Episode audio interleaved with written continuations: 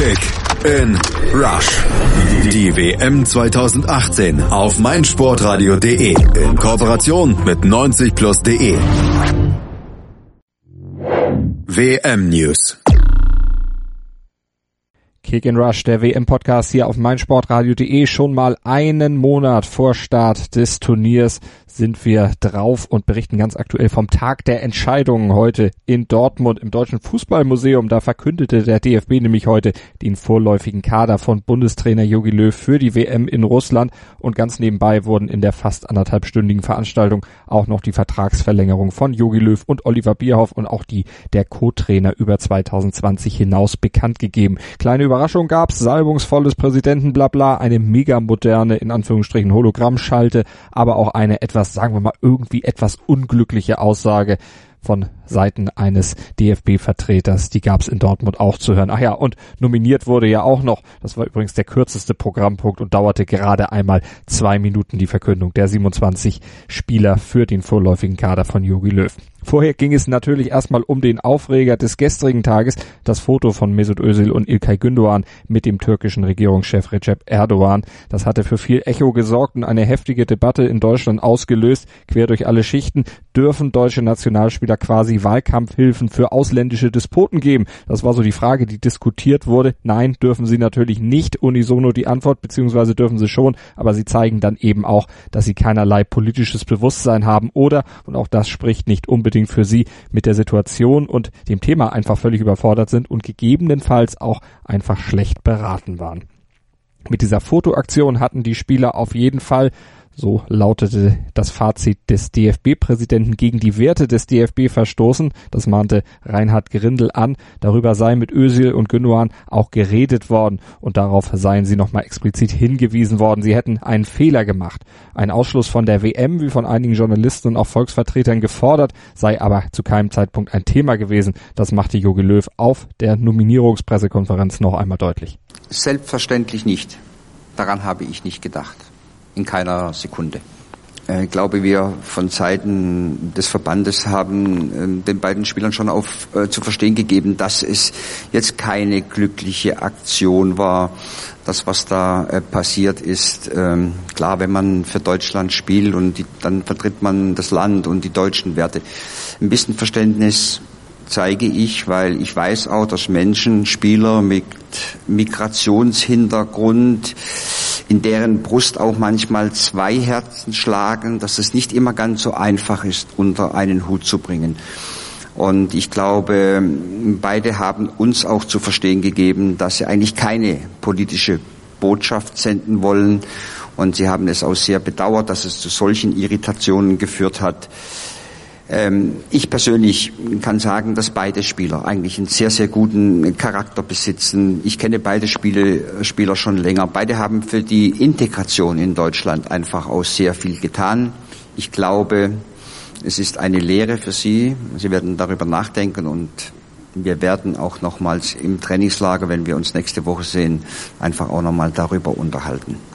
Und auch Manager Oliver Bierhoff betonte, dass er die Spieler insgesamt noch einmal auf ihre Verantwortung als Nationalspieler und Repräsentanten Deutschlands hinweisen wolle.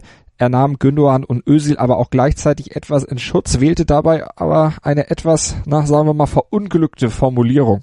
Man muss natürlich auch verstehen, wie Türken dann auch ticken in, in solchen Bereichen. Also da hätte der Manager auch durchaus anders formulieren können, muss er vielleicht auch nochmal etwas Nachhilfe bekommen. Schließlich wird er bis 2024 im Amt bleiben. Löw, das wurde auch bekannt, bleibt bis 2022 auch bei einem vorzeitigen WM aus Nationaltrainer. Das wurde heute dann auch nochmal bekannt gegeben. Und nachdem dann auch noch Berti Vogts und Andy Köpke vorhersehbare Floskeln über die Möglichkeit von Titelverteidigung bei Weltmeisterschaften abgesondert hatten, wurden per Video endlich die 27 vorläufig nominierten Nationalspieler vorgestellt. Zusammenfassend sei gesagt, Manuel Neuer ist wie erwartet trotz seiner Verletzungsgeschichte dabei als einer von vorläufig vier Torhütern. Mario Götze, immerhin noch der Siegtorschütze aus dem Finale von vor vier Jahren, nicht, ebenso wenig wie Sandro Wagner. Dafür nominiert nominierte Löw Freiburgs Nils Petersen. Warum Nils Petersen, Herr Löw?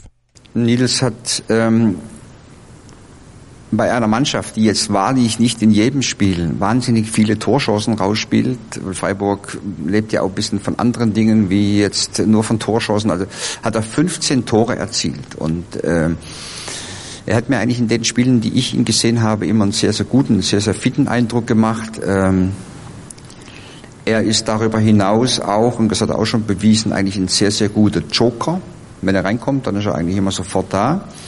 Und ich glaube einfach auch, das ist mein Gefühl, dass er mit der Aufgabe wächst. Er hat zwar wenig internationale Erfahrung, aber mein Gefühl sagt mir, dass der mit der Aufgabe wachsen kann und äh, von ihm verspreche ich mir einiges. Gut, darunter waren allerdings auch sechs Elfmeter, aber was sagte denn der Bundestrainer zur Ausbotung von Sandro Wagner? Denn den hat er ja für Nils Petersen letztlich zu Hause gelassen. Und das, obwohl Sandro Wagner ja im letzten Jahr noch den Confed Cup mitgewonnen hatte.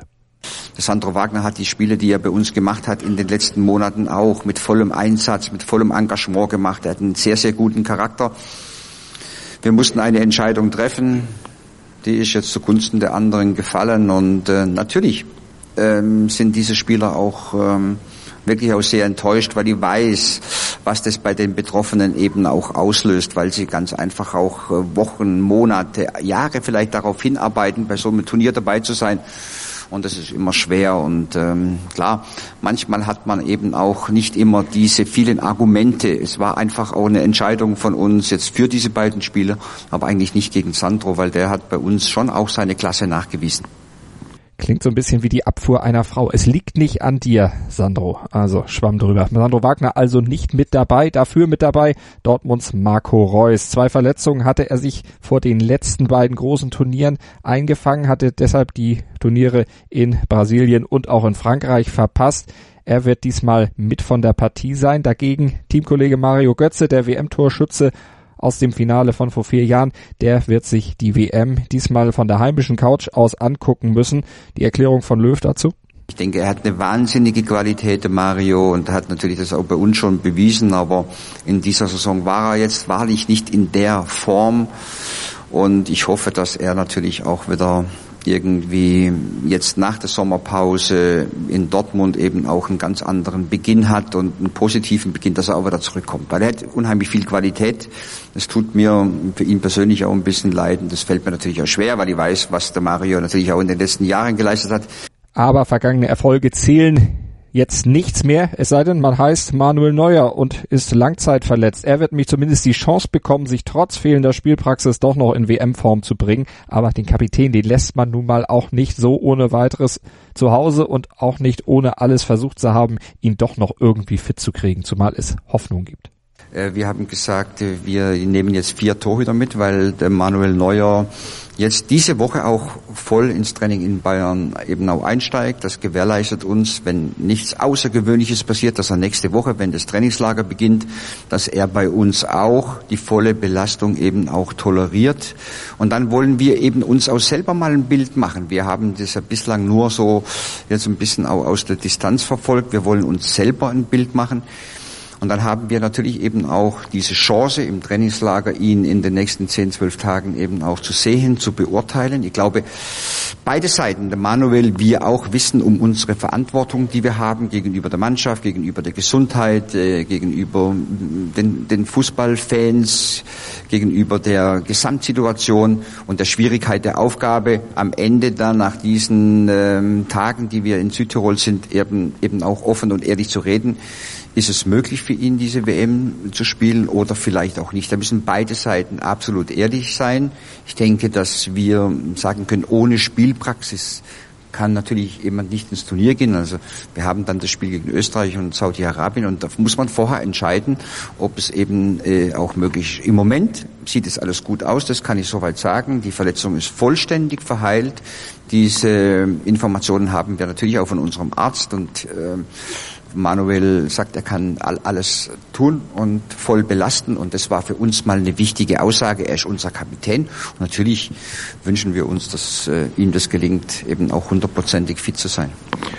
Hoffnung also im Fall Neuer, aber selbst wenn der nicht fit werden sollte mit Marc-André Testegen, Bernd Leno und Kevin Trapp, sollte der DFB auf der Torhüterposition am Ende letztlich wohl keine riesigen Probleme bekommen.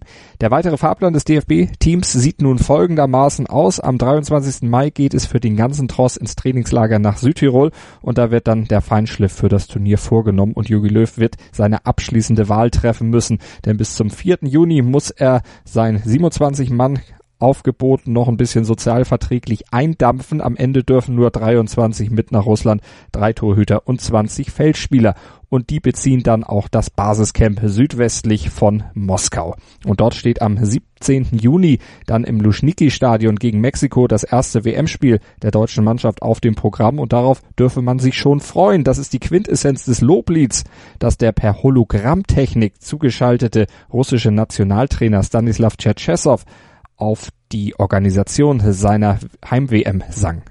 Ich habe vor ein paar Tagen ein Interview von Infantino gehört, dass er hatte gesagt, dass er so gute Organisation noch nie gehabt. Alle Stadion ist schon fertig, äh, schon alles getestet, Flughafen, Straße und so weiter, Hotels ist vorbereitet und äh, wie gesagt, Leute freuen sich.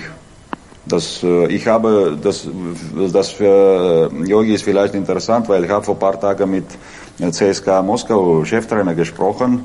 Äh, sie sind bei Vatutinki und ich habe ihn gefragt, wie es bei äh, Traininggelände, wo Deutschland wird äh, kasanieren. Und er sagt, passt alles, alles ist schon langsam vorbereitet und sie freuen, dass sie schnell kommen.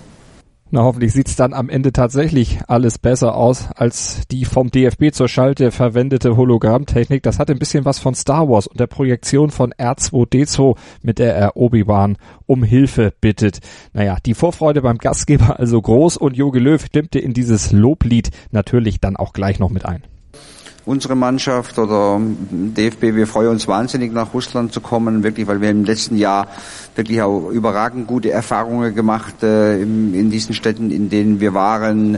Freundliche Menschen, sehr, sehr gute Stimmung, tolle Logistik, tolle Stadien, eine tolle Atmosphäre in den Stadien. Es hat uns letztes Jahr wirklich wahnsinnig viel Spaß gemacht. Wir freuen uns zu kommen. Also große Vorfreude allenthalben, offenbar auch alles super in Russland, wenn man das so hört, dass dem natürlich nicht so ist, nicht alles rosa-rot gesehen werden kann und darf, was die WM in Russland angeht und was im Land politisch und gesellschaftlich so abgeht. Das thematisieren wir übrigens hier auch ausführlich auf meinsportradio.de. Guckt mal auf unsere WM-Sonderseite meinsportradio.de slash kickinrush. Dort findet ihr den Podcast im Spannungsfeld der Putin-Spiele. Mit dem freien Journalisten Thomas Dudek spreche ich über Themen abseits des rollenden Balles im Vorfeld der WM in Russland. Wir werden euch hier dann nicht nur in diesem Podcast, sondern natürlich auch über die Dauer der WM in Russland weiter auf dem Laufenden halten. Mit unseren Teamvorstellungen bereiten wir euch vor. Wir liefern weitere Hintergründe, auch abseits des direkten sportlichen Geschehens. Und dann haben wir natürlich ab dem 14.06. auch noch die täglichen Analysen der Spiele für euch im Angebot in Zusammenarbeit mit den Kollegen von 90 Plus gibt's die Podcasts bei uns auf der Webseite, bei iTunes und natürlich auch mit unserer App für iOS und Android. Damit seid ihr ganz nah dran an der WM in Russland und kriegt nicht nur die 1 zu 0 Berichterstattung, sondern alles, was auch darüber hinausgeht und auch kritische Aspekte werden bei uns angesprochen, wie in dem Podcast im Spannungsfeld der Putin-Spiele. Den lege ich euch ans Herz. Schaut vorbei bei uns auf der Webseite, bei iTunes oder auch mit unserer App für iOS und Android. Da kriegt ihr ihn natürlich auch.